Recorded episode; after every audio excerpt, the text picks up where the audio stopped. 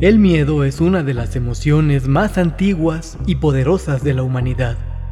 Y el miedo más antiguo y poderoso es el temor a lo desconocido. Muy pocos psicólogos lo niegan y el hecho de admitir esa realidad confirma para siempre a los cuentos sobrenaturales como una de las formas genuinas y dignas de la literatura. Contra ellos se disparan todos los dardos de un sofisticado materialismo que con tanta frecuencia se aferra a las emociones de la experiencia, a los sucesos exteriores y a un idealismo tan ingenuo como insípido que se opone a las motivaciones estéticas, abogando por una literatura puramente didáctica capaz de ilustrar al lector y elevarlo hacia un nivel adecuado de afectado optimismo. No obstante, pese al rechazo o a la indiferencia, los cuentos fantásticos sobrevivieron se desarrollaron y alcanzaron su plenitud, al amparo de su origen en un principio básico tan profundo como elemental, cuyo hechizo es irresistible para los espíritus verdaderamente sensibles. Howard Phillips Lovecraft, el horror sobrenatural en la literatura. Bienvenidos sean a la temporada 1 del podcast del Señor de Lentes.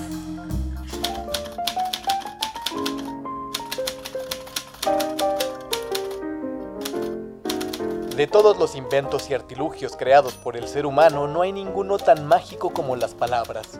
A partir de ellas descubrimos y comprendemos el mundo. Recreamos el pasado, explicamos el presente, dibujamos el futuro. Cuando aprendemos a combinarlas con maestría, el arte florece con una fuerza incomparable.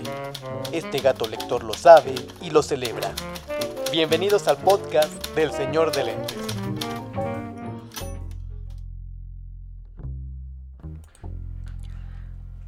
Hace un año ya que empezamos esta aventura llamada el podcast del señor de lentes a raíz de un empujón creativo que nos hizo favor de darnos el señor Miguel Solís.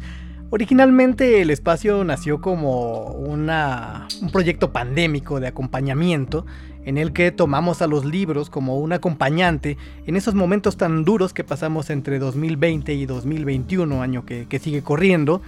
Y eh, ahora que todo empieza un poco a, retomar los caminos de, la normalidad, quisimos eh, hacer un alto, tomar ese periodo de un año como una especie de piloto, un largo piloto, y comenzar este espacio un poquito más ordenadamente, eh, porque eh, en buena medida soy un neurótico y porque también me gusta sentir que no estoy yendo hacia la nada, parte de la misma neurosis, y me da mucho gusto comenzar en esta, en esta ocasión, esta primera temporada oficial del podcast del Señor de Lentes, recurriendo a uno de los géneros literarios que más disfruto, que es el ámbito del terror o del horror.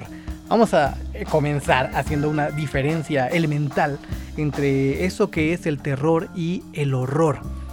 El terror, dicen los doctos, es una sensación muy fuerte, un miedo intenso que tiene que ver con la eh, visceralidad y es bastante incontrolable. La causa de este terror regularmente es conocida y de origen natural, de orden natural, mientras que el horror es una sensación muy fuerte y también muy intensa, pero que no necesariamente provoca miedo. También puede estar asociado al horror eh, el asco, el rechazo, la repulsión, la aversión. Es decir, básicamente, que el terror tiene algunas eh, causas o alguna fuente que es racional, que es explicable, que tiene que ver con el mundo de lo, de lo real. Es decir, un asesino, una guerra, un genocidio nos puede causar terror, la misma muerte, pero el horror tiene que ver con causas sobrenaturales. Implica entidades, criaturas que, que no son parte del mundo racional. Es decir, que dentro de la literatura que produce miedo podemos encontrar ambas cosas, así pues, no sé, la literatura monstruosa de Lovecraft apuntará hacia el horror, mientras que los cuentos que tienen que ver con eh, ser enterrado vivo, por ejemplo, del maestro Edgar Allan Poe, responden más hacia la sensación del eh, terror. Una de las cosas fundamentales dentro de este género literario es provocar miedo, como todas las artes eh, esta literatura busca hacer una conmoción, es decir, evocar alguna emoción dentro del lector y esta emoción es muy particular porque es justamente el miedo, ya sea un miedo que se dirige hacia lo terrorífico o hacia lo horroroso. Partiendo de este punto, eh, diremos que es complejo estudiar o acercarse a la literatura de terror, es, difícil porque eh, es, larga, eh, su historia es muy muy antigua y básicamente podríamos decir que desde el inicio o el reconocimiento de la literatura, de, los comienzos de la literatura occidental, es decir, con la literatura clásica griega, ya encontramos pasajes que tienen que ver con dos, las dos cosas, tanto con el terror como con el horror. Y sin embargo, hay estudiosos que identifican eh, muy claramente, es decir, reconocen que hay una historia previa, pero también identifican un parteaguas muy importante en el desarrollo de la novela gótica. Hay toda una em, revolución al respecto de, esta, de este tipo de literatura alrededor del siglo XVIII y también en buena parte de la línea del romanticismo, de la corriente romántica en la que se eh, abordó mucho el, horror y eh, hay dos grandes muestras en esta literatura, una es Drácula de Bram Stoker y la otra es Frankenstein de Mary Shelley. Ambas figuras han pasado a la historia como una de las eh, pues de los símbolos más, más poderosos de este tipo de literatura. Aunque regularmente cuando se hacen estudios de la literatura de terror nos enfrentaremos a eh, autores que son particularmente del, eh, del ámbito eh, del ámbito angloparlante, es decir, la literatura se desarrolló primordialmente en el Reino Unido y en Estados Unidos. También hay muchísimas otras muestras de gente eh, alemana, de escritores franceses e incluso una corriente limitada pero bastante buena de escritores hispanoparlantes para este regularmente eh, latinoamericanos, ¿no? Así tenemos una una vertiente, aunque no es muy conocida, no es muy aplaudida y, en fin, tenemos unas muestras que después abordaremos. La gran pregunta es, en ese universo amplio, diverso, longevo, lleno de tradiciones, ¿cómo nos enfrentamos por primera vez si nos gusta aquello que nos produce miedo? Una pregunta bastante interesante porque podemos perdernos y regularmente la gente se pierde y se queda en la superficie de las grandes plumas de los grandes maestros que básicamente son tres eh, y son de épocas muy distintas y de alguna manera herederos el uno del otro. Digamos que cuando alguien quiere explorar la literatura de terror es común que se quede atorado en las grandes plumas que fueron Edgar Allan Poe, Howard Phillips Lovecraft y más contemporáneo Stephen King. Y ya. Cuando en realidad hay una gama amplia, diversa y muy rica de autores que provocan miedo a partir de lo monstruoso o de lo racional. Entonces, la gran respuesta es a través de antologías. La antología como, como práctica literaria, como práctica editorial, a veces ha sido muy juzgada porque tiende a, justo quedarse en la superficie o a dar un panorama incompleto o un panorama sesgado por, el, eh, por la visión del propio, del propio compilador de, algún, eh, de, cualquier, eh, de cualquier tema literario al que se refiera. Creo yo que han sido terriblemente mal juzgados porque regular, por lo regular, estas antologías no solo, no solo nos dan un panorama general, sino que también nos dan una especie de introducción, una especie de mirada guiada a, lo largo de ese tema que desarrollan. Y en el ámbito del terror, pues eh, existen dos tipos de antología, básicamente. Las antologías que se quedan con los cuentos muy clásicos, muy simbólicos de cada una de las eh, corrientes que se han desarrollado ah, en torno al terror. Y los estudios que son un poco más profundos, justo como en la antología con la que vamos a empezar la recomendación el día de hoy. Hoy vamos a revisar una antología maravillosa, fantástica, súper bien cuidada del de, eh, maestro Leslie Klinger, que es considerado una de las autoridades más grandes en el estudio de autores como Lovecraft y como Sir Arthur Conan Doyle también, y sobre eh, eh, todo lo que tiene que ver con ficción y literatura terrorífica. También tiene por ahí ediciones comentadas de Drácula muy muy buenas. Esta antología se llama El miedo y su sombra y originalmente fue publicada en el año 2016. este trabajo eh, es muy interesante porque recorre eh, más o menos 100 años de producción literaria, es decir, los cuentos que están incluidos en esta antología abarcan desde 1814 hasta 1914. Y lo curioso y lo, singular de esta antología lo explica muy bien Leslie Kringer en su, en su prólogo, es que él se quiso asomar no a los autores clásicos, no a, los autores más renombrados de alguna manera, sino explorar con mucha paciencia, con mucho detalle, toda la producción de literatura eh, que, producía, que producía miedo eh, en, esos, en esos 100 años que recorrió.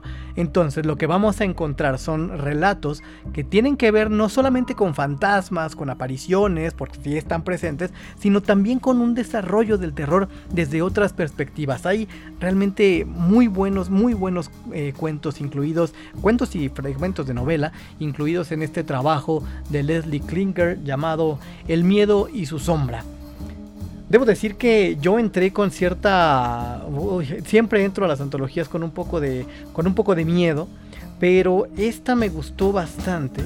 Porque eh, además de comentarnos eh, todo, todo el estudio que hizo y darnos una muy breve pero bastante concisa explicación al respecto de la literatura terrorífica, tiene a bien eh, abrirnos un poquito el panorama con respecto a ciertos autores que son prácticamente desconocidos. Yo muchos de los, de los nombres que vienen aquí incluidos no los tenía presentes, no solo dentro de la literatura de terror, sino que no los conocía. Y ha sido espectacular atravesar de la mano de Leslie Klinger esta, esta, esta mirada hacia la literatura de terror. En fin, no los entretengo más. Vamos a comenzar con uno de los cuentos que más me sacudió. Es un cuento que se llama El empapelado amarillo y que tiene que ver con el desarrollo de un miedo eh, tremendo hacia la locura. La locura puede ser eh, un, tema que dentro del eh, ámbito del terror puede ser muy, muy perturbador.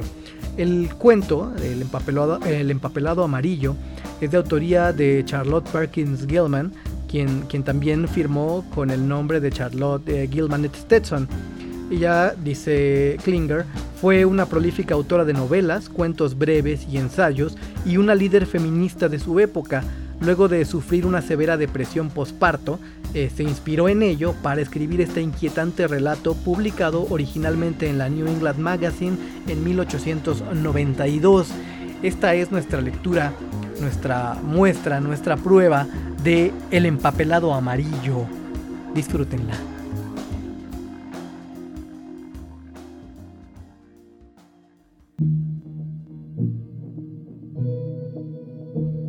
El empapelado amarillo Charlotte Perkins Gilman, 1892.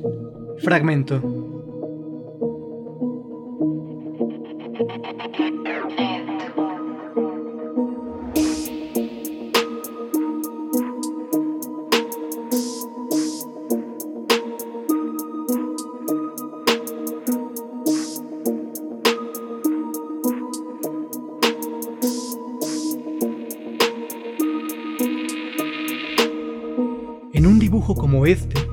Luz del sol, hay una falta de secuencia, un desafío a las leyes que produce una irritación constante en un cerebro normal. El color de por sí ya es bastante repulsivo, bastante inestable y bastante exasperante, pero el dibujo es una tortura. Uno cree haberlo dominado, pero justo cuando se ha podido seguirlo sin perderse, da un giro hacia atrás y se acabó lo que se daba. Te da un golpe en la cara, te tira al suelo y te pisotea. Es como una pesadilla.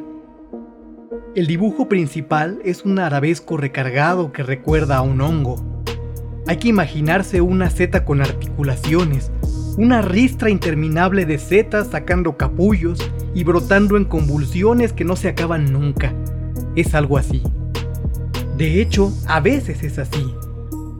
Este empapelado tiene una peculiaridad muy marcada, algo que por lo visto solo noto yo, y es que cambia con la luz. Cuando el sol entra de lleno por la ventana que da al este, yo siempre vigilo la aparición del primer rayo, cambia tan rápidamente que no puedo terminar de creérmelo. Por eso siempre lo observo. A la luz de la luna, cuando hay luna entra luz toda la noche, no me parece el mismo empapelado. De noche, cualquiera fuere la fuente de luz, el crepúsculo, una vela, la lámpara o la luz de la luna, que es la peor, se convierte en barrotes. Me refiero al dibujo principal, y la mujer que está detrás se ve con absoluta claridad.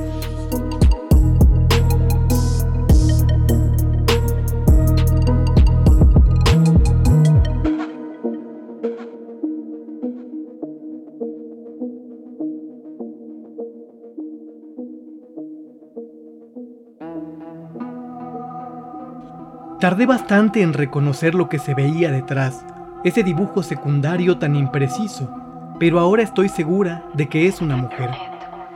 A la luz del día está borrosa, inmóvil.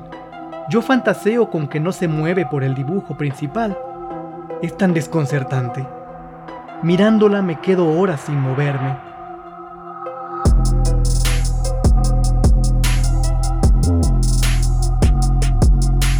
Últimamente paso mucho tiempo acostada en la cama.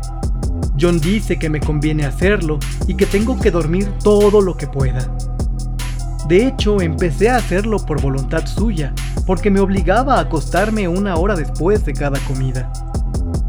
Estoy convencida de que es una mala costumbre, porque lo cierto es que no duermo. Y eso fomenta el engaño, porque no le digo a nadie que estoy despierta, de ninguna manera. El caso es que empiezo a tenerle miedo a John. Hay veces en que lo veo muy raro, y hasta Jenny tiene una mirada inexplicable. De vez en cuando, como una mera hipótesis científica, se me ocurre que quizás sea el empapelado.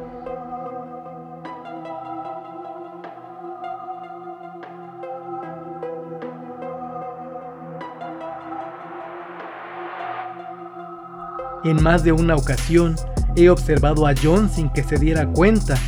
Uno de esos días en que entraba en el dormitorio sin avisar con cualquier excusa inocente y lo he sorprendido varias veces mirando el empapelado. A Jenny también. Una vez sorprendí a Jenny tocándolo. Ella no sabía que yo estaba en la habitación y cuando le pregunté con voz tranquila, muy tranquilamente, controlándome al máximo, qué hacía con el papel, dio media vuelta como si la hubieran sorprendido robando y me miró con furia. Me preguntó por qué la asustaba así. Luego dijo que el papel manchaba todo, que había encontrado manchas amarillas en toda mi ropa y en la de John, y que teníamos que ser más cuidadosos. Cuánta inocencia, ¿verdad? Pero yo sé que estaba estudiando el dibujo y estoy decidida a ser la única que descubra la solución.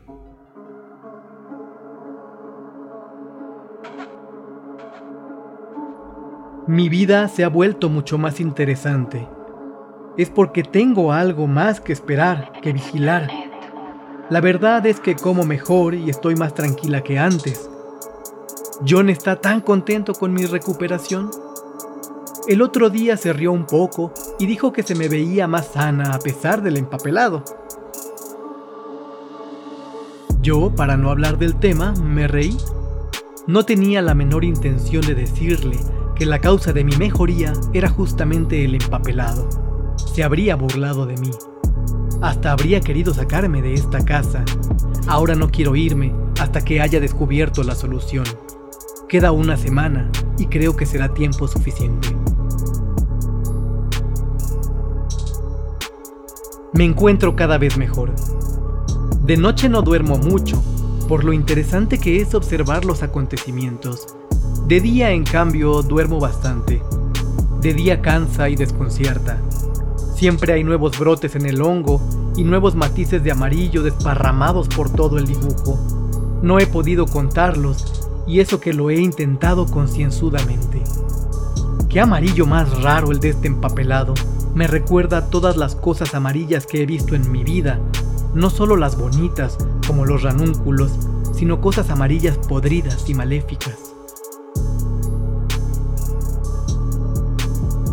Y hay una cosa más en el papel, el olor. Lo noté en cuanto entramos en la habitación, pero con tanto aire y tanto sol no molestaba. Ahora hemos tenido una semana de niebla y lluvia, y da lo mismo si las ventanas están cerradas o abiertas, porque el olor no desaparece. Se esparce por toda la casa. Lo encuentro flotando por el comedor, agazapado en el salón, escondido en el vestíbulo, acechándome en la escalera. Se me mete en el pelo. Incluso cuando salgo a montar a caballo, de repente giro la cabeza y lo sorprendo. Ahí está el olor. Es tan peculiar. He pasado horas intentando analizarlo para saber a qué olía. En principio, malo no es. Es muy suave. Nunca había olido antes nada tan sutil y a la vez tan persistente. Con esta humedad resulta asqueroso.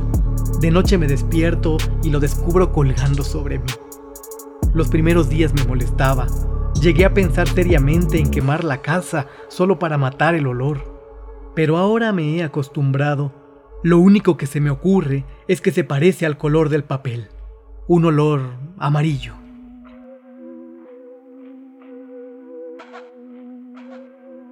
Hay una marca muy rara en la pared, en la parte de abajo, cerca del zócalo. Una raya que recorre toda la habitación Pasa por detrás de todos los muebles menos la cama. Es una mancha larga, recta y como de haber frotado algo muchas veces. Me gustaría saber cómo y quién la hizo y para qué. Vueltas, vueltas y vueltas, vueltas, vueltas y vueltas. Me marea. Por fin he hecho un verdadero hallazgo. A fuerza de mirarlo cada noche cuando cambia tanto, he acabado por descubrir la solución el dibujo principal efectivamente se mueve y no me extraña, lo sacude la mujer de atrás. A veces pienso que en el fondo hay varias mujeres, otras veces que hay solo una, que se arrastra a toda velocidad y que el hecho de arrastrarse lo sacude todo.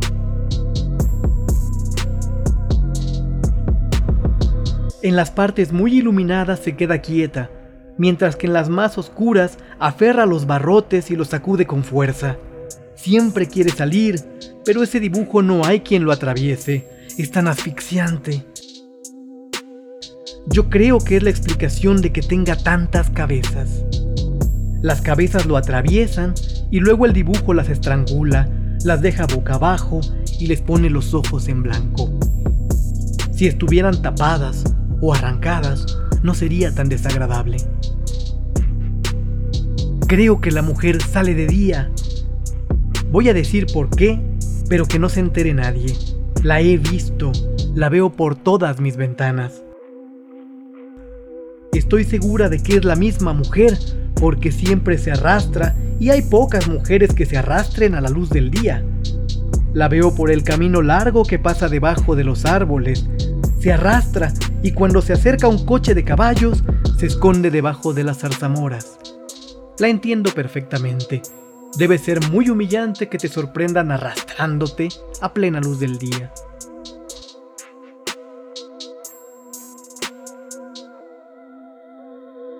Yo cuando me arrastro de día, siempre cierro la puerta con llave.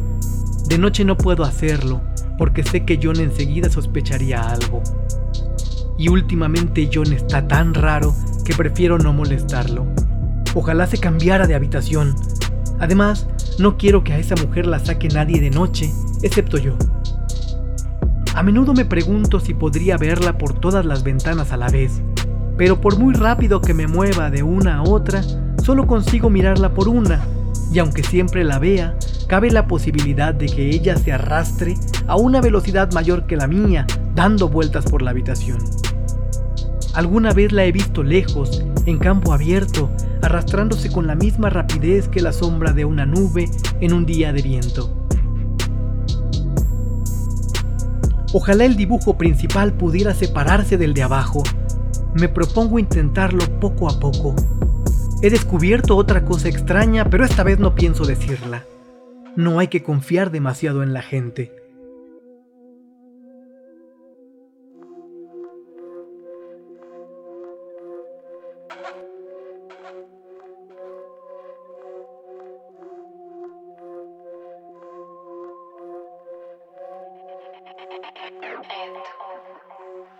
Solo quedan dos días para terminar con este asunto del empapelado y me parece que John empieza a darse cuenta.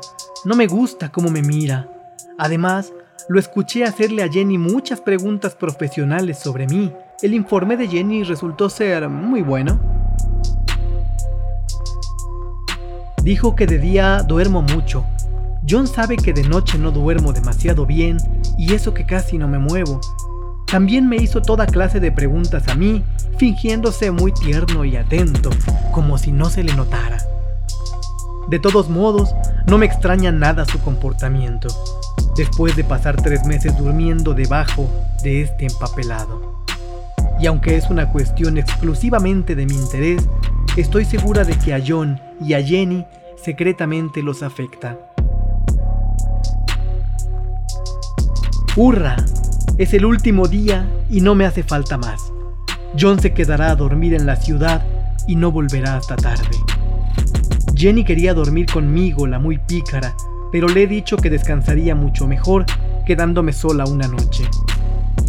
Una respuesta muy astuta, porque la verdad es que no he estado sola en absoluto. En cuanto salió la luna y la pobre mujer empezó a arrastrarse y sacudir el dibujo, me levanté y corrí a ayudarla. Yo tiraba y ella sacudía, luego sacudía yo y ella tiraba, y antes del amanecer habíamos arrancado varios metros de empapelado. Una franja como yo de alta y del ancho de la mitad de la habitación. Después, cuando salió el sol y el dibujo empezó a burlarse de mí, juré acabar con él hoy mismo. Nos vamos mañana. Están trasladando los muebles a la planta baja para dejarlo todo como estaba al llegar. Jenny miró la pared con cara de sorpresa, pero le dije que lo había hecho por pura rabia contra esa cosa horrible. Se echó a reír y me dijo que no le habría importado hacerlo ella misma, pero que no está bien que me canse. Qué manera de quedar en evidencia. Pero aquí estoy, y a este empapelado no lo toca nadie más que yo, antes muerta. Jenny ha intentado sacarme de la habitación, se le notaba, pero yo le he dicho que ahora está tan vacía y limpia que me entraron ganas de acostarme otra vez y dormir todo lo que pudiera, que no me despertara ni para cenar y que ya le avisaría yo cuando estuviera despierta. Así que ella se fue y los criados se fueron y los muebles no están. Solo queda la cama clavada al suelo, con el colchón de lona que encontramos encima cuando llegamos.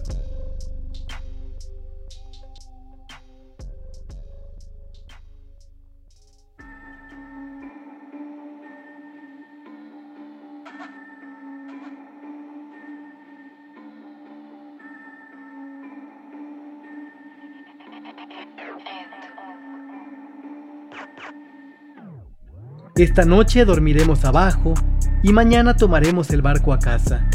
Me gusta bastante esta habitación ahora que vuelve a estar vacía. Qué destrozos hicieron los niños. La cama está como si la hubieran mordido. Tengo que poner manos a la obra. He cerrado la puerta y he tirado la llave al sendero del frente. No quiero salir, ni quiero que entre nadie hasta que llegue John. Quiero darle una gran sorpresa. Tengo una cuerda de soga que ni Jenny ha podido encontrar, así que si sale la mujer y quiere escaparse, podré atarla. Pero se me pasó por alto que no puedo llegar muy lejos con el lazo si no tengo nada a que subirme. Esta cama no hay quien la mueva. He intentado levantarla y empujarla hasta quedar deshecha, y entonces me enfurecí tanto que le arranqué un trozo de un mordisco en una esquina. Me hice daño en los dientes. Después arranqué todo el papel hasta donde alcanzaba a hacerlo de pie. Está muy bien pegado y el dibujo se divierte con eso. Todas las cabezas estranguladas y los ojos saltones y la proliferación de hongos, todos se burlan de mí y chillan. Me siento tan iracunda que acabaré haciendo algo desesperado. Saltar por la ventana sería un ejercicio admirable, pero las rejas son demasiado fuertes para intentarlo. Además, Tampoco lo haría, desde luego que no. Sé perfectamente que sería un acto indecoroso y que podría ser malinterpretado.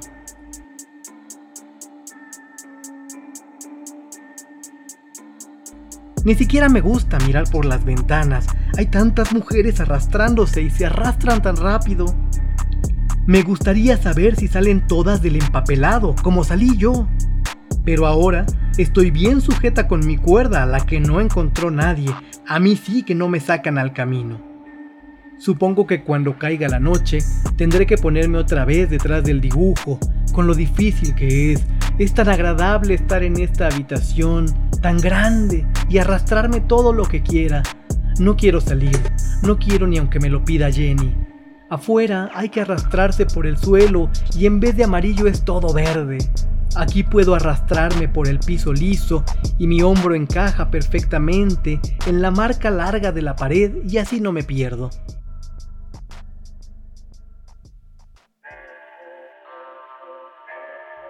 Está John al otro lado de la puerta. Es inútil, jovencito, no podrás abrirla. Cómo exclama todo tipo de cosas y cómo golpea. Ahora pide a gritos un hacha. Sería una lástima destrozar una puerta tan bonita.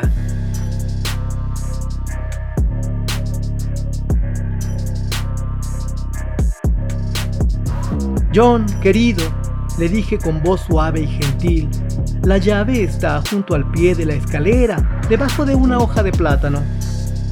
Eso lo mantuvo callado por un rato. Luego dijo con serenidad, Abre la puerta, mi amor. No puedo, le contesté. La llave está junto a la puerta, al pie de la escalera, debajo de una hoja de plátano. Lo repetí varias veces, muy despacio y con mucha dulzura, y lo dije tantas veces que no tuvo otra opción que bajar a comprobarlo.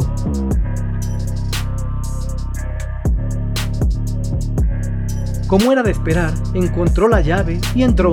Se paró muy cerca del umbral. ¿Qué es esto? ha gritado. ¿Pero qué haces, por Dios? Yo seguí arrastrándome como si nada, pero lo miré por encima del hombro. Al final pude salir, le dije, y no importa lo que quieran ni tú ni Jane, y arranqué casi todo el empapelado para que no puedan volver a meterme allí. ¿Por qué se habrá desmayado? El caso es que se desmayó y justo al lado de la pared, en mitad de mi camino, así que he tenido que pasar por encima de él en cada vuelta.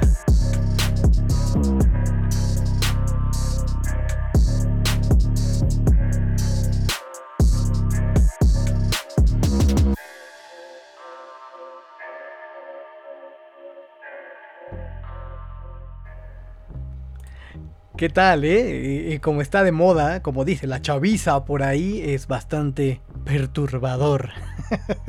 es un cuento muy, muy severo. En, eh, que me encanta.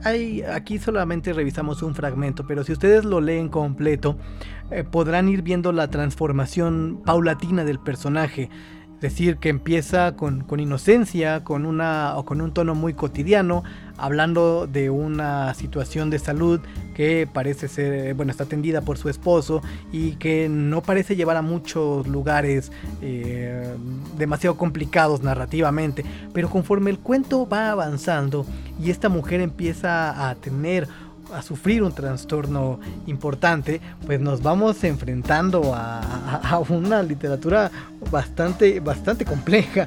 Eh, en, este, en este libro de El miedo y su sombra, eh, detrás de este cuento viene, viene un texto muy interesante que se llama ¿Por qué escribí el empapelado amarillo? Es un artículo que publicó la autora en 1913 eh, y que dice más o menos así.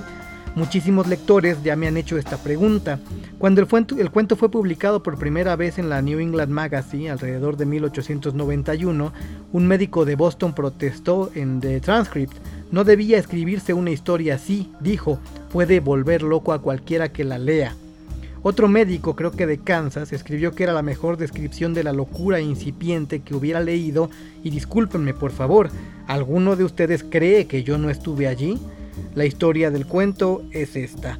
Y nos explica eh, esta situación que ya les comentaba de una depresión postparto sufrida por la autora y de cómo eh, ella eh, fue mandada a esta, a esta terapia de reposo para recuperarse y eh, no estaba total y completamente de acuerdo. Entonces escribió esto a manera de crítica de esa terapia muy recomendada que es el reposo no haga nada y vayas a descansar y que en situaciones mentales puede empeorar la, la condición del enfermo. También señala o nos comparte cómo eh, el cuento propiamente le sirvió a una mujer que estaba en las mismas condiciones a escapar de esa terapia de reposo y poder salir de ahí. Es un cuento increíble que yo no tenía el gusto de conocer a esta autora y me sacudió, me voló completamente la cabeza. Ahora, ¿con qué estuvo dialogando? ¿Qué fue lo que estuvimos escuchando? Pues es, un proyecto muy interesante llamado Netu, N-E-T-U-H, así lo pueden encontrar en, en las plataformas de streaming y es eh, un DJ y productor de Portugal que usa este nombre y eh, es copropietario de un sello llamado Infinity Hill Records y hace eh, en sus, en sus discos hace una especie de trap oscuro, ¿no? Esos por supuesto que reconocieron esos beats como algo muy contemporáneo, pero también trabajados con un matiz por demás interesante. Las eh, piezas que acompañaron nuestra, nuestra lectura son extraídas del álbum eh, de 2021, el álbum más reciente de este, de este DJ, llamado Stranded Beat Tape. Eso fue Netu dialogando desde 2021 eh, con una autora del siglo XVIII. Ahí estuvo nada más y nada menos que de El miedo y su sombra Charlotte Perkins Gilman en compañía de Netu. Vamos a ir con otra lectura, les voy a dejar otra lectura que preparamos.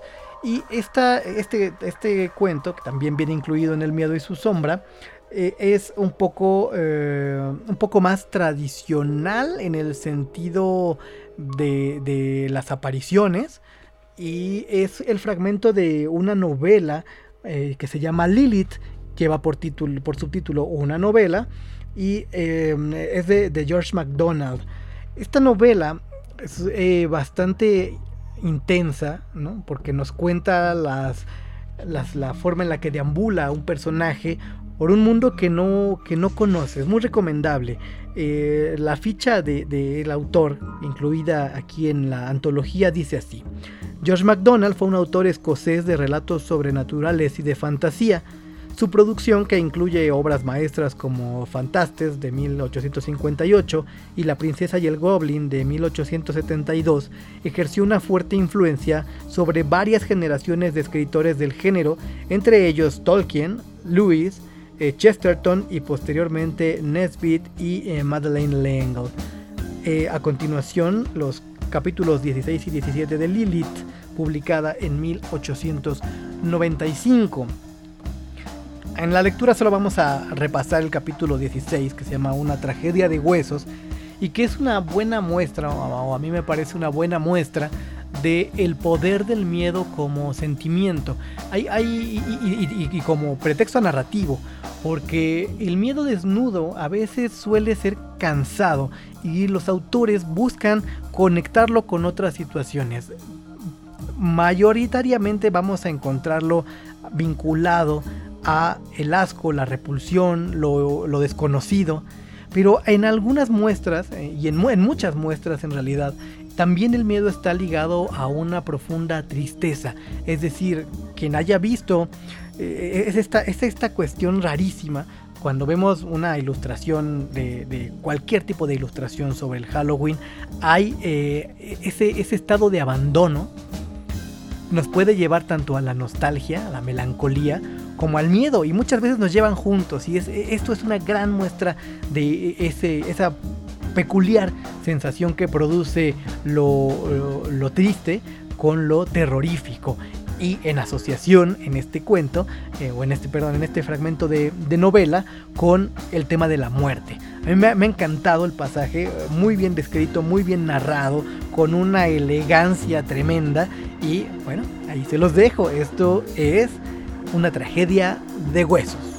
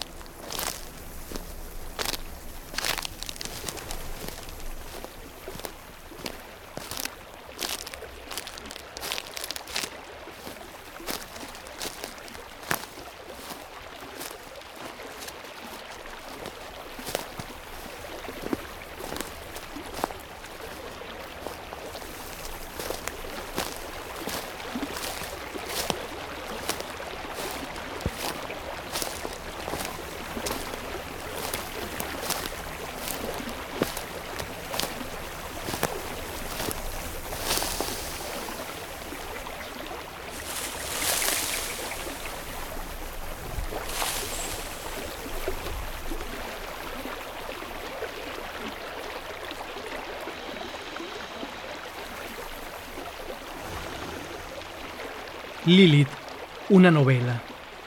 George MacDonald, 1895. Capítulo 16. Una tragedia de huesos.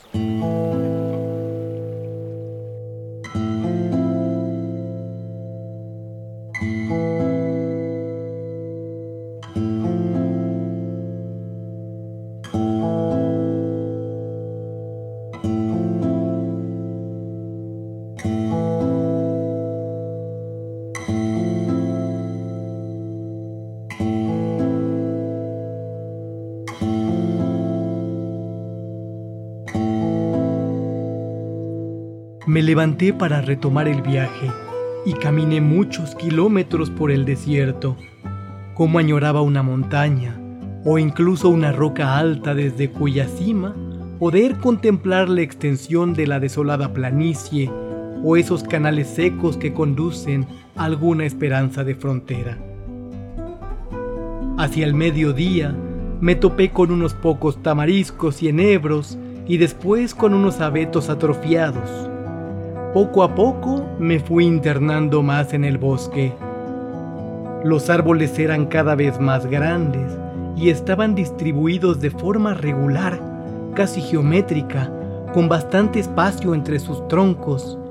Había poco sotobosque y se podía ver bastante lejos en todas direcciones. El bosque era como una enorme iglesia, solemne, silencioso, vacío.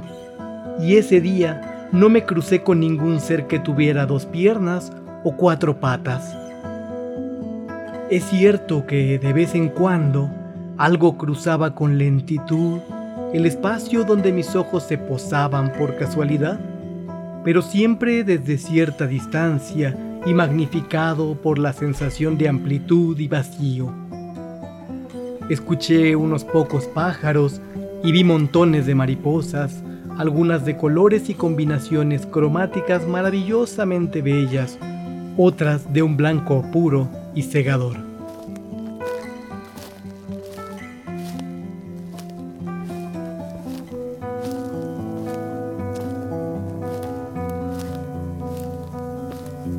Por fin llegué a un lugar donde los pinos crecían más apartados entre sí, dejando espacio a los arbustos florecidos con la esperanza de que fuera un indicio de que había alguna casa cerca, me encaminé hacia donde abundaban los rosales, porque estaba hambriento de la voz y el rostro de mi especie. De cualquier ser viviente, por cierto, humano o no, al que pudiera en alguna medida comprender. Qué infierno de horror era vagar solo y errante, ser una existencia desnuda que nunca sale de sí misma, que jamás ensancha su vida con otra vida y que sujeta por las cadenas de sus míseras peculiaridades, es prisionera eterna en la mazmorra de su propio ser. Comenzaba a comprender que era imposible vivir por los propios medios y que solo en presencia de otros era, ay, aterradoramente posible. El mal solo se conocía a través del bien. El egoísmo no era sino un parásito en el árbol de la vida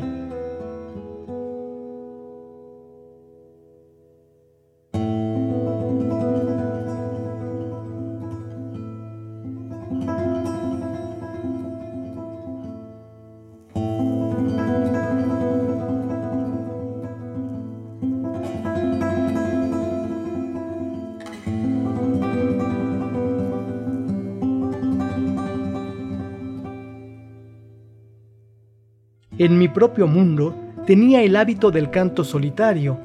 Aquí ni siquiera un murmullo tarareado me hacía entreabrir los labios. Allí cantaba sin pensar, aquí pensaba sin cantar. Allí jamás había tenido un amigo íntimo. Aquí el cariño de un idiota recibiría la más divina de las bienvenidas por mi parte. Si solo tuviera un perro para amar, suspiré y recordé con asombro mi pasado yo, que prefería la compañía de un libro a la de un hombre o una mujer, que si por casualidad aparecía el autor de un relato que estaba leyendo con fruición, lo despedía pronto para poder retomar la narración. Yo siempre había elegido a los muertos por sobre los vivos, la cosa pensada antes que la cosa pensante. Cualquier hombre, decía ahora, es mucho más grande que el más grande de los libros. Antes poco me importaban mis hermanos y hermanas vivos, y ahora ni siquiera tenía a los muertos para consolarme.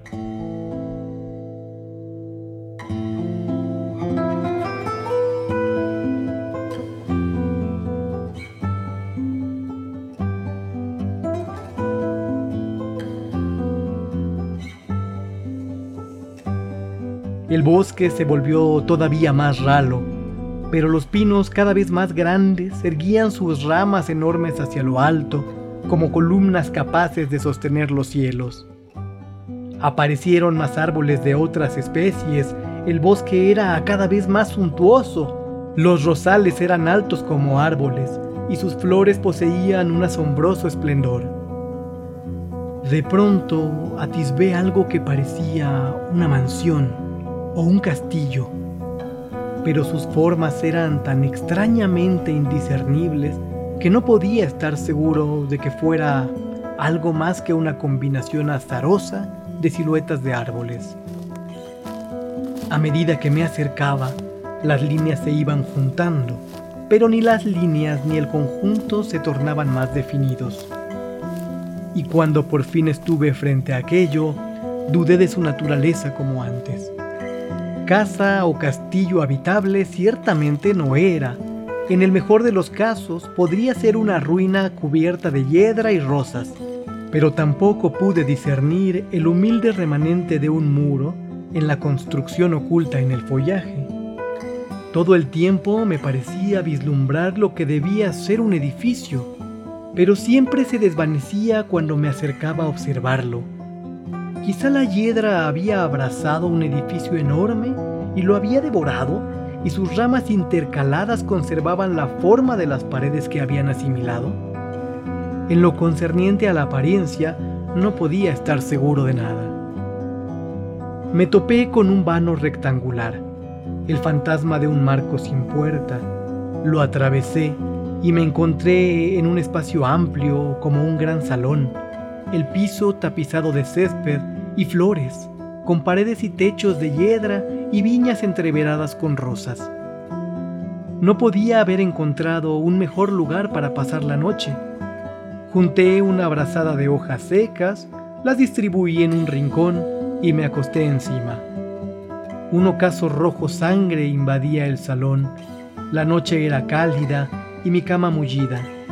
Permanecí acostado contemplando el cielo raso viviente, con su tracería de ramas y vástagos, sus nubes de follaje y sus áreas intermitentes de materiales más nobles. Mis ojos parecían adentrarse en esa maraña hasta que el sol bajó y el cielo comenzó a oscurecerse.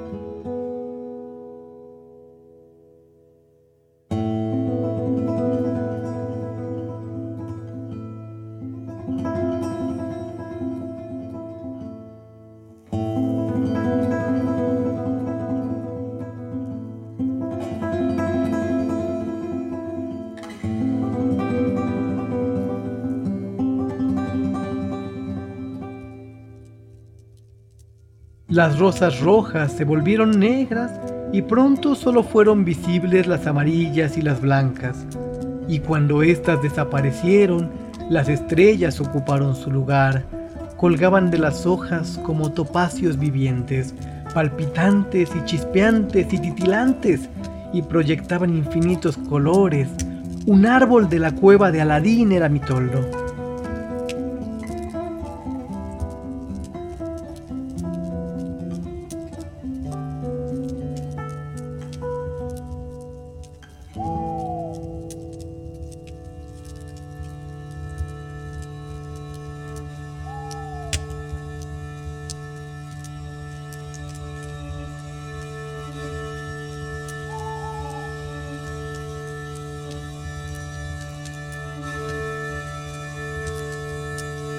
Entonces descubrí que estaba lleno de nidos, donde unas cabezas diminutas, casi indistinguibles, asomaban todo el tiempo piando débilmente y volvían a desaparecer. Durante un rato se oyeron crujidos y revuelos y plegarias susurradas, pero cuando la oscuridad se cerró, las cabecitas se quedaron quietas. Todas las madres plumíferas tenían a su prole bajo el ala. Se acallaron las conversaciones en las pequeñas camas y la pajarera de Dios se entregó al descanso mecida por las olas del sueño. Un rápido aleteo me hizo levantar la vista una vez más. Un búho salió volando. Apenas pude vislumbrarlo, pero la fresca brisa de sus alas silenciosas me rozó varias veces. Las madres pájaro no volvieron a moverse, habían visto que el búho buscaba ratones, no hijos.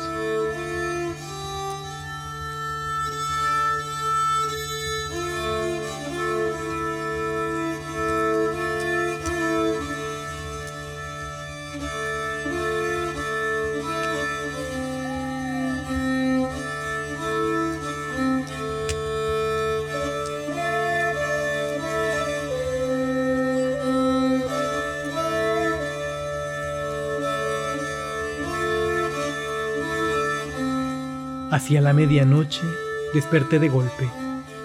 Me despertó una fiesta cuyos sonidos todavía no eran demasiado fuertes. Tampoco eran lejanos. Estaban cerca, pero atenuados. Mis ojos estaban tan enseguecidos que durante un rato no pude ver nada, hasta que por fin recuperaron la visión nítida. Vi que estaba acostado sobre mi cama de hojas en una esquina de un espléndido salón. Frente a mis ojos, una multitud de hombres elegantes y mujeres de vestidos gráciles, ninguno de los cuales parecía verme. Danzaban y sus danzas encarnaban en cierto modo la historia de sus vidas, sus encuentros, sus pasiones, sus separaciones. Como estudioso de Shakespeare que soy, tenía cierto conocimiento sobre las danzas que el gran bardo menciona en sus obras, de allí que comprendiera parcialmente varias de las que estaba viendo. El minué, la pavana, el ley, el coranto, la volta. Los danzarines vestían atuendos tan antiguos como sus danzas.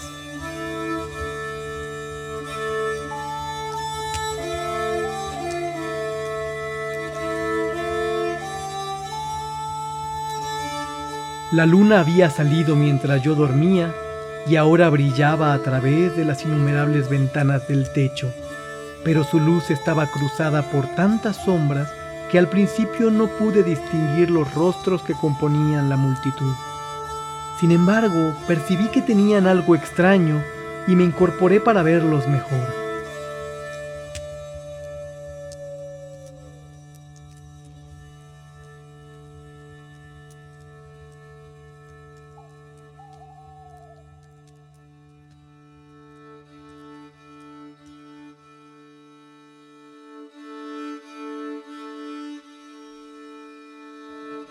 Santo cielo, ¿acaso podían llamarse rostros? Eran calaveras, huesos duros y relucientes, mandíbulas desnudas, narices truncas, dientes sin labios que ya no podrían volver a sonreír. Algunas dentaduras resplandecían completas y blancas y asesinas. Otras estaban nubladas por caries, rotas y llenas de brechas, y eran del mismo color de la tierra donde habían yacido durante tanto tiempo. Lo más aterrador era que las órbitas no estaban vacías. En cada una había un ojo vivo, sin párpado.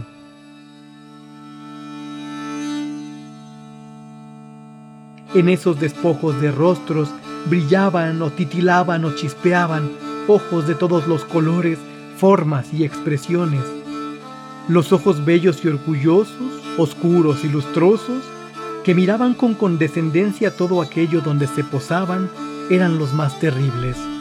Los ojos encantadores y lánguidos, los más repulsivos, mientras los ojos opacos y tristes, más concordantes con su marco, eran excesivamente penosos y despertaban compasión a pesar del horror que suscitaban. Me levanté y comencé a caminar entre las apariciones, ansioso por comprender algo sobre su ser y sus orígenes. ¿Eran almas? ¿O ellas y sus movimientos rítmicos no eran sino meros fantasmas de lo que había sido? Ni con la mirada, ni con el gesto, ni alterando ligeramente el compás, mostraron ser conscientes de mi presencia.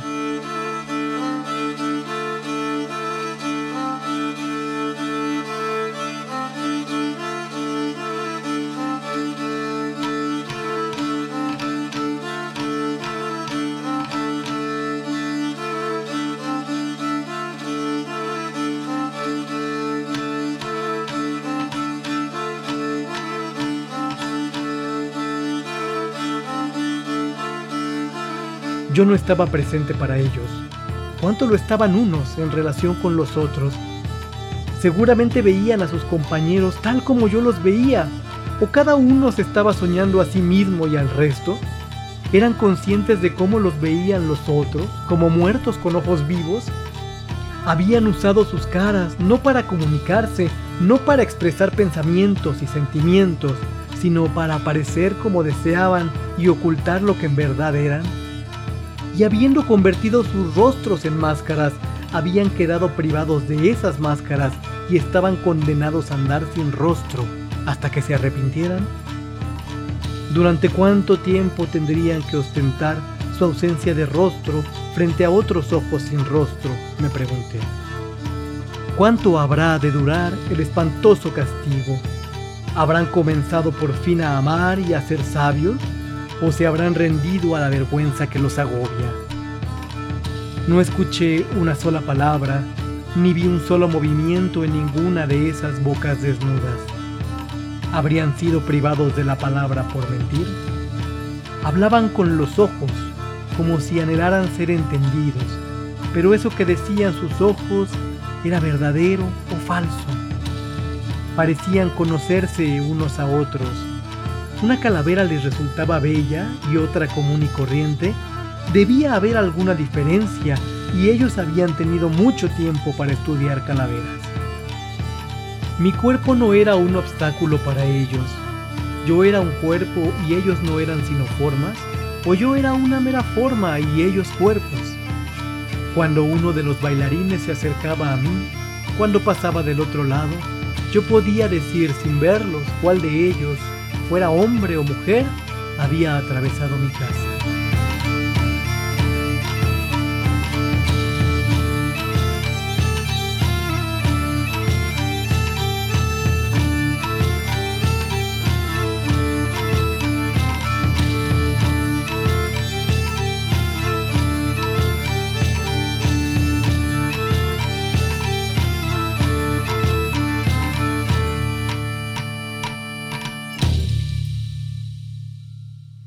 Muchas de las calaveras el cabello se había mantenido intacto, pero por muy bien peinado que estuviera, por hermoso que fuera, para mis ojos era aterrador verlo adherido a los huesos de las sienes y la frente. En esos casos también se había conservado la oreja, y del lóbulo, la joya de la oreja como lo llama Sidney, colgaba fulgente, resplandeciente o reluciente una perla o un ópalo o un diamante, bajo la noche de los mechones color castaño o negro cuervo, el amanecer de doradas ondas o el brillo lunar de pálidos, plumosos, internubosos cirros, liquénidos todos sobre el pelado hueso, blanco marfil o amarillo húmedo.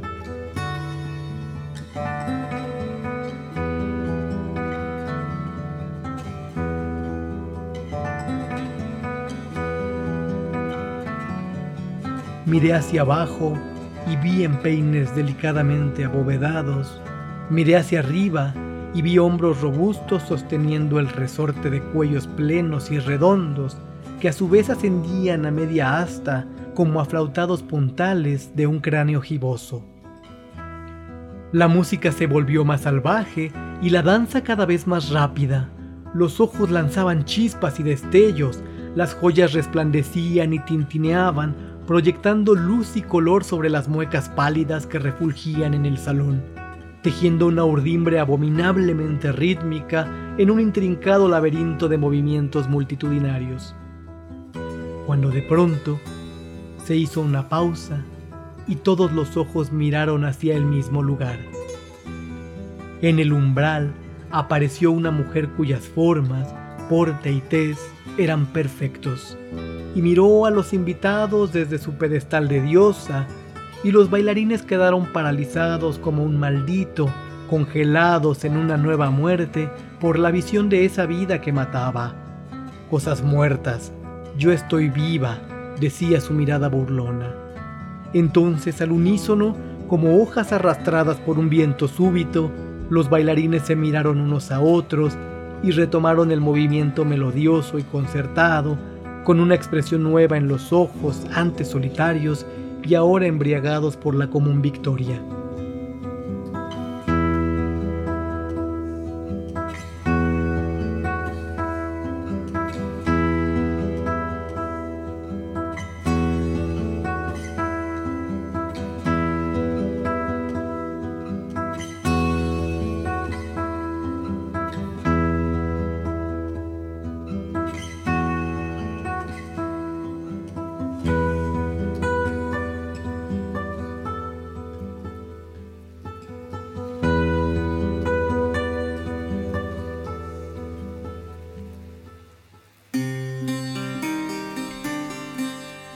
Tú también, parecían decirle,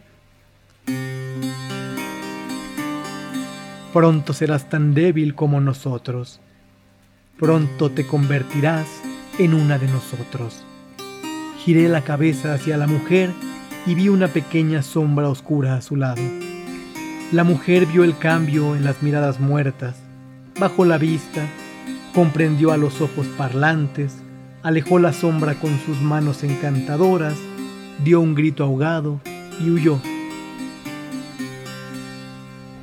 Los pájaros se revolvieron en sus nidos y un resplandor de alegría iluminó los ojos de los bailarines cuando un viento ardiente y súbito, cuya fuerza aumentaba como si quisiera arrasarlo todo, extinguió todas las luces.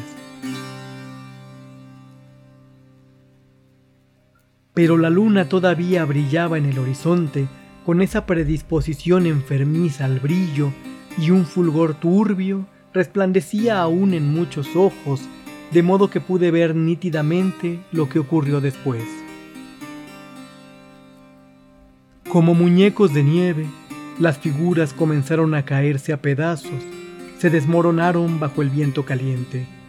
La carne se despegaba del hueso como copos de papel, se escurría como nieve pisoteada debajo de las ropas, y las ropas caían flotando en andrajos, y los blancos esqueletos emergían de la ropa y de la carne y se erguían desnudos y lisos entre los despojos que ensuciaban el suelo. Un lánguido y tembloroso escalofrío estremeció a los invitados desnudos. Par tras par se fueron apagando los ojos que todo lo iluminaban, y la oscuridad creció a mi alrededor junto con la soledad. Durante unos segundos las hojas fueron barridas en una misma dirección. Después, el viento paró de soplar y el búho voló silencioso a través de la noche silenciosa.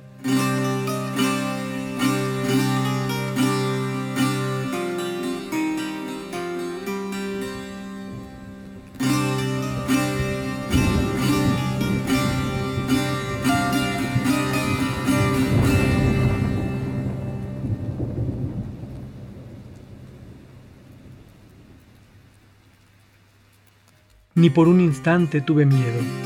Es verdad que todo el que cruza el umbral de otro mundo debe dejar el miedo en la puerta, pero en lo que a mí respecta, no puedo decir que haya propiciado su ausencia. Ningún coraje consciente operaba en mí, sencillamente no tenía miedo. No sabía por qué no tenía miedo, ni tampoco por qué debería tenerlo. Ni siquiera le tenía miedo al miedo, que es, de todos los peligros, el más peligroso. Me interné en el bosque y seguí mi camino. Otra luna asomaba y giré la cara hacia ella.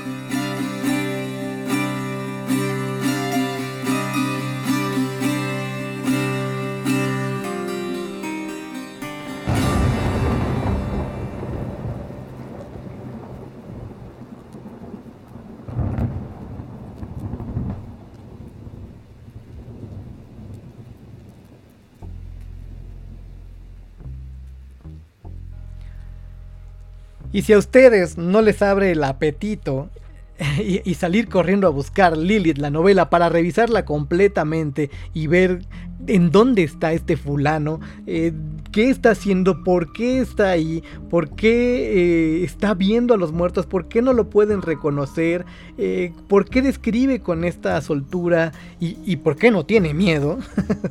entonces no tiene vocación de lector, tache. George MacDonald, George MacDonald incluido en la antología El miedo y su sombra del maestro Leslie Klinger con que estuvo acompañada. En esta ocasión, bueno, nos pasamos de los beats electrónicos hacia el uso de eh, instrumentos más orgánicos, como ahora les gusta decir, con instrumentos acústicos. Y eh, es una agrupación también portuguesa que se llama Urse Gilume, eh, Urse de Lume, escrito con Z, Urse ellos forman parte de una camada muy interesante, de eh, una corriente sumamente particular llamada neofolk o también conocida como dark folk. Y es eh, básicamente una serie de agrupaciones europeas que eh, a mediados de los 90 empezaron a explorar de nueva cuenta como todas las raíces del, folk de sus, propios, de sus propias regiones y la empezaron a transformar con un tamiz que tenía que ver con el new wave, con, con, el, con toda la ola de post-punk y, eh, y, del industrial. Eh, en este caso no es tan patente ese, ese uso, eh, quizás sonoramente, pero sí en la intención, es decir, mostrar lo, lo, folclórico no solo como, como en un aprecio em, un poco antropológico, ese sentimiento raro de, de lo tradicional como, como algo eh, intocable y que, y que habla del colorido de las culturas, sino también como una expresión y una manifestación de todo lo oscuro que puede tener una, una cultura. Muy interesante esta corriente que, descubrí precisamente ahora eh, buscando música y me voló la cabeza lo que hace eh, Urse, Urse de Lume, Urse Gilume.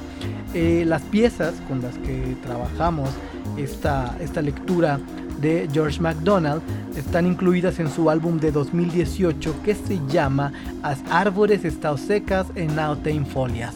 Es decir, los árboles están secos y no tienen hojas. Bastante eh, descriptivo el título. Ahí estuvo Ursa Lume acompañando en la lectura del Señor de Lentes a George MacDonald con un fragmento de Lilith. Les recuerdo una vez más que lo que estamos recomendando el día de hoy son cuentos clásicos de terror. Entre 1814 y 1914 eh, fue su publicación y que vienen incluidos en la antología El miedo y su sombra de Leslie eh, Klinger, que en México o en español la pueden encontrar publicada bajo el sello editorial Edasa. Gran editorial también Edasa no es la única antología que existe y que es muy recomendable. Así es que vamos a, les voy a recomendar otras tres antologías rápidamente para aquellos que quieran ir a hacer compras de miedo a la librería, aunque a veces por los precios siempre son un poco de miedo. Y este es el caso del que les quiero hablar. Hay una antología muy padre eh, llamada El lado oscuro que está preparada por editorial Océano. Y son, son, son dos volúmenes que incluyen 59 eh, historias de miedo y fantasía, una, antología muy bien cuidada en, términos de, la edición, de, la edición física, está muy bien hecha y eh, también en, su contenido está muy bien trabajada eh, porque vienen seccionados en varios en varias partes esta, esta antología. Eh, tienen que ver con algunas partes con apariciones macabras otras son pactos con el diablo otros son monstruos de ciudad pesadillas automáticas aberraciones científicas vampiros. Viene por temas aglomerada no de manera cronológica y tienen también de manera cronológica es muy interesante porque viene como una gama muy amplia. Desde podemos encontrar cosas de los hermanos Grimm hasta H.G. Wells, ¿no? ya hablando del siglo XX. Y eh, está, está padrísima, la verdad es que está muy buena. Está, les repito, publicada por Editorial Océano. Se llama El lado oscuro. 59 historias de miedo y fantasía. Otra muy buena antología, por supuesto, tiene que ver con todo el relato fantástico y de eh, miedo que se produce alrededor de la Ciudad de México y se llama Ciudad Fantasma. Son dos volúmenes igualmente, eh, esta antología está publicada por Almadía y eh, la prepararon Vicente Quirarte y Bernardo Esquinca. A lo largo de sus páginas encontramos tanto relatos que tienen que ver con la tradición más plena, como de eh, Luis González Obregón, hasta plumas más contemporáneas, como la propia pluma de, Bernardo Esquinca. Muy buena también, Ciudad Fantasma, relatos eh, sobre la Ciudad de México. Eh, son relatos fantásticos sobre la Ciudad de México. Y finalmente hay otra antología que me encontré deambulando hace poco en las librerías que se llama tal cual Antología de Relatos de Miedo. Esta está ah, ah, preparada por eh, em, la editorial Alma Europea, que también tiene muy buenas ediciones ilustradas y eh, contiene 17 relatos de vampiros, fantasmas, visitas demoníacas, monstruos. Es básicamente una antología de relatos de horror que tiene em, pues su base en como los, los símbolos clásicos de la literatura de. Es, está muy bien cuidada, la verdad es que las traducciones son muy buenas y tiene una hermanita por ahí preparada también por la misma por la misma editorial que se llama Antología de, Relatos Góticos, eh, que, tiene, que tiene su origen en lo que les comentaba al inicio, eh, la, literatura gótica del siglo XVIII, mientras que Relatos de Miedo pues no tiene límites temporales, no tiene una circunscripción eh, especial en el, en el tiempo. Ahí están tres antologías muy buenas para todos aquellos que quieran entrarle con muchas ganas a la literatura de miedo. Estas que les recomiendo, por supuesto, hay una, hay una juraduría de mi parte porque se van a encontrar cantidad y la verdad es que ninguna es mala. Ninguna es mala. Algunas cometen el pecado, claro, de quedarse en la superficie de los super éxitos. Es como cuando quieren buscar una, este, un greatest hit de, de, alguna banda a la que van entrándole. No es malo hacerlo, pero sí pecan un poco de, de superficialidad y a veces eh, por ser eh, literatura muy conocida, a veces las traducciones no son tan buenas ni las ediciones tan bonitas, pero ya saben que yo soy un, piquis de, de, los libros y pues me gustan mucho los libros que están muy, muy bien preparados y muy bien cuidados. En fin, aquí, hasta aquí las primeras dos lecturas de nuestro, de nuestro especial de literatura de terror. Continuaremos la próxima semana con un poco más de eh, lecturas en este sentido. Vamos a abordar a esos tres grandes maestros que ya les comentaba. Leeremos algo de Edgar Allan Poe, leeremos algo del maestro Howard Phillips Lovecraft y finalmente un poquito eh, de Stephen King. Vamos a abordar a los tres, a los tres grandes maestros del terror en sus eh, respectivos momentos históricos. Aquí la dejamos o no, o como sé que muchos de ustedes disfrutan seguir este, escuchando y llenándose de, de repelús, les voy a dejar un obsequio, les voy a dejar aquí una de las lecturas del año pasado, mismas que pueden encontrar en el podcast del Señor de Lentes, en cualquier, plataforma de streaming que ustedes, que ustedes consuman, o también en eh, la página de Facebook, en la serie de, eh, en la sección de series del Señor de Lentes, ahí estoy también subiendo las lecturas del año pasado. Y para no salir un poco del tema que estamos trabajando el día de hoy y hacerle match con el fondo musical que nos acompañó, que es eh, nada menos que Medesky Martin and Good, con su tema Drácula incluido en el disco Shackman del 96, pues vamos a dejarles una pequeña lectura que preparamos eh, hace un año de eh, Drácula de Bram Stoker. El fragmento que más me ha aterrorizado en todos mis años como lector. Realmente me, provocó todo eso. Me provocó terror y me, me, provocó horror y me provocó asco, repulsión. Todo en un cóctel espantoso de sentimientos. Ahí está Drácula de Bram Stoker. Muchas gracias por acompañarnos aquí en el podcast del Señor de Lentes. Ya lo saben, si les, gusta, lo que escuchan aquí, recomiéndenlo con sus amigos y síganos a través de nuestras redes sociales. Nos encuentran en Facebook como El Señor de Lentes, en Twitter y en Instagram como El Señor de Lentes y próximamente eh, sin bailar ni nada, pero andaremos por TikTok recomendando también lecturas a las nuevas generaciones. Muchas gracias, les mando un abrazo a donde quiera que estén, nos escuchamos eh, bien pronto. Drácula de Bram Stoker, 1897. Fragmento. Del diario de Jonathan Harker, 12 de mayo, un poco más tarde. He releído las últimas frases escritas y las apruebo. Sin embargo, ya no albergo ninguna duda. No temeré dormirme en ninguna parte con tal que el conde no se halle presente. He colgado el crucifijo encima de mi cama Supongo que de este modo descansaré tranquilo, sin pesadillas, y el crucifijo ya no se moverá de aquí.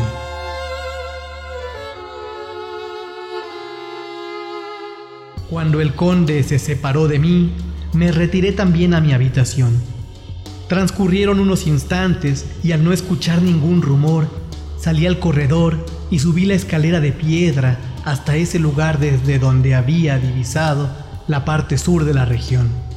Aunque aquella vasta extensión me era inaccesible, al compararla con el estrecho y oscuro patio del castillo, experimenté una sensación de libertad. Por el contrario, cuando mis ojos se posaron en el patio, tuve verdaderamente la impresión de estar prisionero y solo deseé aspirar una fresca bocanada de aire, aunque fuese el aire de la noche. Estar en vela gran parte de la noche, como me veo obligado en este castillo, me desquicia terriblemente. Me sobresalto ante mi propia sombra y unos pensamientos a cual más terrible me asaltan de continuo. Dios sabe bien que mis temores tienen fundamento.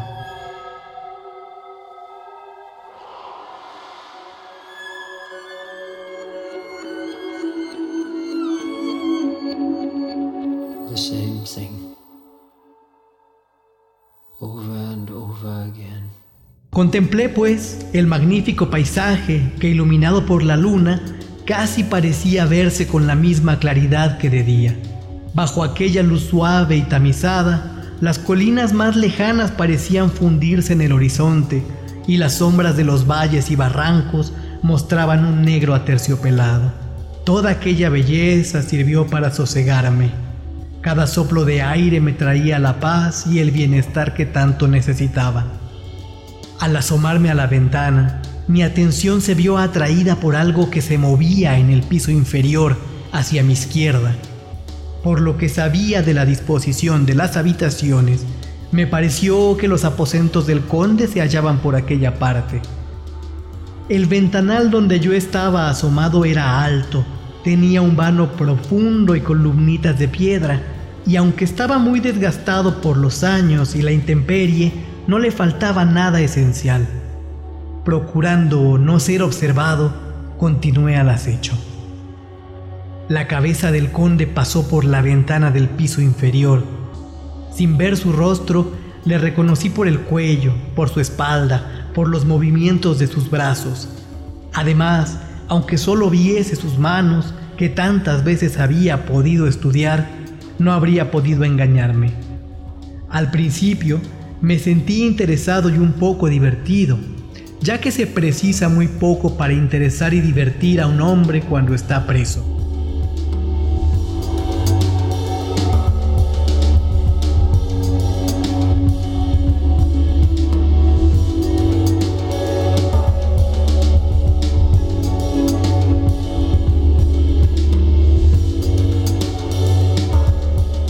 Sin embargo, tales sentimientos no tardaron en convertirse en la repulsión y el asombro más espantosos cuando vi salir lentamente al conde por la ventana de su habitación y arrastrarse por el muro del castillo cabeza abajo. De este modo descendió hacia el tenebroso abismo, con su capa desplegándose en torno suyo como si fueran dos grandes alas.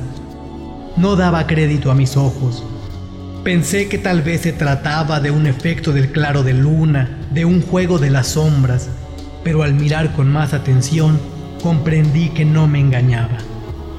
Veía perfectamente los dedos de las manos y de los pies haciéndose a las grietas y rebordes de aquellas piedras desgastadas por los siglos. Y utilizando cualquier saliente, el conde descendió con rapidez, exactamente igual que un lagarto al desplazarse a lo largo de un muro. ¿Quién es este hombre? Mejor dicho, ¿Qué clase de bestia inmunda se oculta bajo su apariencia humana?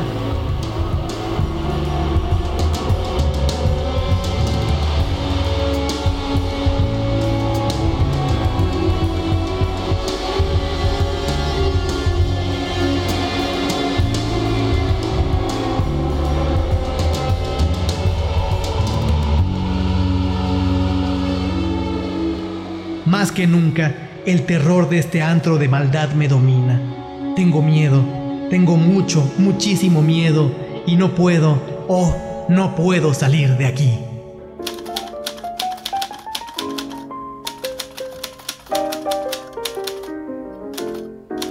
Muchas gracias por acompañar los maullidos propios y ajenos que este gato lector suelta entre ronroneos y carrasperas.